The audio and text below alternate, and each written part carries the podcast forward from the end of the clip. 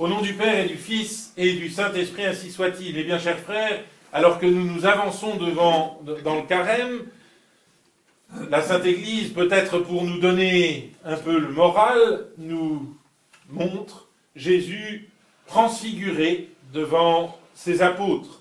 Cette transfiguration du Christ, évidemment, c'est la nôtre, c'est notre propre destin qui nous est ainsi manifesté. Nous sommes dans le Christ, transfigurés en espérance. C'est cela qui nous fait avancer. Je sais que plus on avance en âge, plus on se rend compte de notre fragilité et plus la condition humaine peut nous apparaître euh, comme une sorte de, piège, tant finalement on a toujours l'impression que c'est ce sont nos faiblesses, nos infirmités qui ont le dernier mot. Eh bien, par la foi, par la foi, nous affirmons cette euh, certitude de notre transfiguration dans le Christ. Non pas de notre transfiguration par nous-mêmes, non pas de notre transfiguration par nos propres efforts, mais dans le Christ. Nos efforts, parlons-en.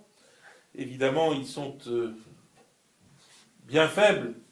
Et quand on en fait le bilan, on est tenté de se dire, ben, finalement, à quoi bon?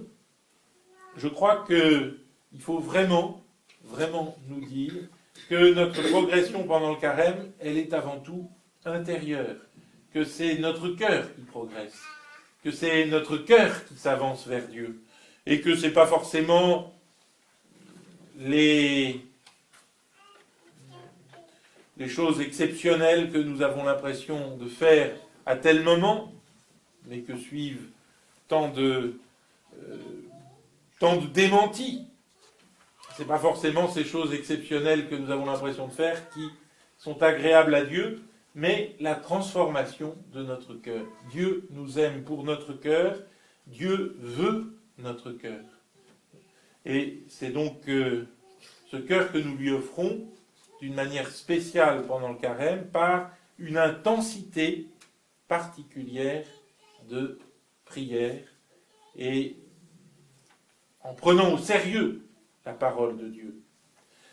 Je crois que cette euh, façon de prendre la parole de Dieu au sérieux, c'est ce qui nous est demandé dans l'Évangile. Vous avez écouté cet épisode étonnant de la transfiguration. Le Christ prépare ses apôtres à la passion. Ne dites rien jusqu'à ce que le Fils de l'homme soit, soit ressuscité d'entre les morts. Il prend donc les trois qu'il estime les meilleurs, Pierre, Jacques et Jean, et il leur montre ben, ce qui est caché, mais ce qui est la réalité fondamentale. C'est qu'au fond, nous avançons tous vers notre transfiguration. Et les apôtres sont pris dans la nuée avec Moïse et Élie, au point que Saint Pierre, je vais dire jamais en retard d'une bêtise, en tout respect, euh, dit euh, Ah Seigneur, il nous est bon d'être ici. Faisons trois tentes. On se demande ce qu'ils auraient fait à faire du camping. On se demande euh, à quoi servaient ces tentes. Mais en quelque sorte, si vous voulez, on a l'impression qu'effectivement, devant la transfiguration du Christ, pour les apôtres, le temps n'existe plus, le lieu n'existe plus, et ils sont dans un, dans un autre monde. Ils sont emportés dans cet autre monde. La transfiguration est pour eux ce, miracle qui leur rend accessible la voix du Seigneur et qui leur fait comprendre ben, que ce qui va arriver de terrible, la passion, qui leur fait comprendre. Il y en a trois. Il y en a trois avec le Christ. Qu'est-ce qu'ils vont devenir? Vous savez, souvent on se dit, moi je voudrais un miracle. Si j'avais un miracle, je croirais. Je ne sais pas. Le miracle, il est extérieur. Et même justement, si on est pris l'espace d'un instant, comme c'est le cas de Pierre manifestement, quand on descend, ben voilà, c'est fini, il ne se passe plus rien. Alors, euh, à quoi sert le, sert le miracle? Moi, je vois bien, et personnellement, je sais que un, miracle, j'en ai, j'en ai, un en quelque sorte, puisque euh, je, possède toujours une petite fiole d'huile dont je sais qu'elle a coulé d'une icône. Je sais que ça s'est passé dans la famille d'un ami. Je sais qu'il ne peut y avoir aucune tricherie et que le phénomène est totalement inexpliqué. Est-ce que ça me rend meilleur pour autant? Malheureusement, je crois que non. Donc ce n'est pas le miracle nous rend meilleur. Et même le miracle de la transfiguration, vous les prenez tous les trois, pendant la passion, quand l'heure cruciale arrive, vous avez Jacques, dont on n'entend plus parler, qui a dû partir avec les autres. Je ne sais pas si vous vous souvenez, mais quand euh, la troupe de bras cassés, euh, diligentée par euh, Caïphe, arrive au jardin des Oliviers avec des bâtons, armés de bâtons, nous dit l'Évangile, Jésus, avec beaucoup d'autorité, leur dit Cela, laissez-les aller. Donc c'est les apôtres, laissez-les aller. Donc Jacques, vraisemblablement, il est parti avec eux. C'est comme ça. Euh, avec, tout ce, monde, et on n'entend plus parler jusqu'à la résurrection. Pierre, alors Pierre, il est tout feu, tout flamme, comme d'habitude.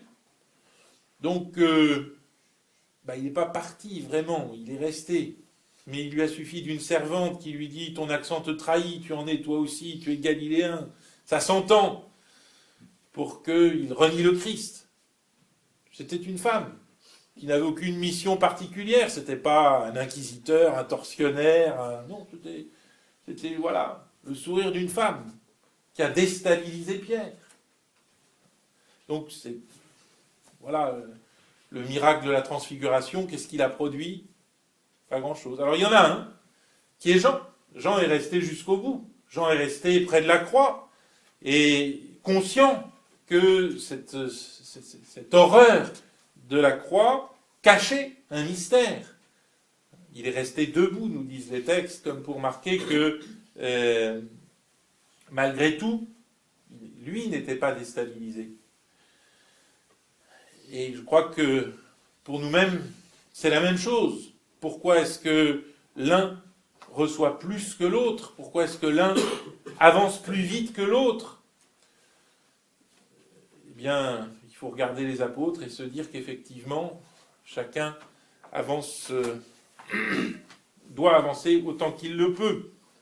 Mais ne nous scandalisons pas de ce que tout le monde n'avance pas au même pas. Et surtout, surtout, ne réglons pas nos pas sur le voisin en regardant ce que fait le voisin pour avancer nous-mêmes. Et au contraire, essayons de nous dire, je fais tout ce que je peux. Je crois que ce serait, si vous voulez, la première leçon, que cette leçon de la transfiguration n'a pas été reçue de façon égale par les trois apôtres que Jésus avait pourtant sélectionnés. La deuxième leçon, eh bien, c'est la voix du ciel qui nous dit celui-ci est mon fils bien-aimé, écoutez-le. Je pense que durant le carême, en particulier, nous devons faire un effort pour recevoir le Saint Évangile comme la parole de Dieu. Non pas pour recevoir l'Évangile comme un livre intéressant, non pas pour euh, recevoir l'Évangile comme faisant partie d'une bibliothèque poussiéreuse parce que on ne consulte aucun des livres qui s'y trouvent. C'est juste pour la décoration intérieure. Euh, mais vraiment recevoir l'évangile comme la parole que Dieu nous adresse. Et lorsque nous l'écoutons à la messe, ou lorsque nous faisons l'effort de, de, lire l'évangile, chaque jour, l'Église propose un évangile différent durant le carême, donc nous pouvons simplement même prendre notre missel et lire cet évangile du jour. Si vous êtes euh, en panne d'une résolution, en voilà une très simple. eh bien, il faut recevoir l'évangile avec toute l'autorité de Dieu. Et non pas simplement même comme un livre sacré parmi d'autres. Il y en a des livres sacrés de l'humanité. Mais l'évangile n'est pas seulement un livre sacré. Celui-ci est mon fils bien-aimé, en qui j'ai mis mes complaisances. Écoutez-le. Il faut que nous recevions l'évangile avec toute l'autorité de Dieu. Il faut que nous recevions l'évangile comme euh, ce livre qui nous manifeste quelle est notre destinée. il faut que nous voyions dans le Christ l'image de notre propre destin. Ce Dieu qui se fait homme pour que l'homme devienne Dieu. Alors, bien, chers frères, peut-être une résolution très simple pendant ce carême, si nous ne pouvons pas aller à la messe tous les jours, et Dieu sait que, enfin, en tout cas, ce serait, le mieux. La messe de semaine, c'est la messe du cœur. La messe du dimanche, c'est la messe de précepte. Alors il vaut toujours mieux la messe du cœur que la messe de précepte, d'une certaine façon. Mais si nous ne pouvons pas venir jusqu'à une église où se trouve célébrer la messe, ou si nos horaires ne concordent pas, ou si notre travail est excessif, ou si nous sommes trop fatigués pour cela, eh bien au moins lisons l'évangile du jour et écoutons la voix de Dieu. Recevons l'évangile comme la voix de Dieu. Pas seulement, encore une fois, comme un livre intéressant dans lequel on ferait tel ou tel choix, pas seulement comme un livre avec lequel on se trouve spontanément en sympathie, mais vraiment comme cette voix de Dieu qui nous transforme. Au nom du Père et du Fils et du Saint-Esprit, ainsi.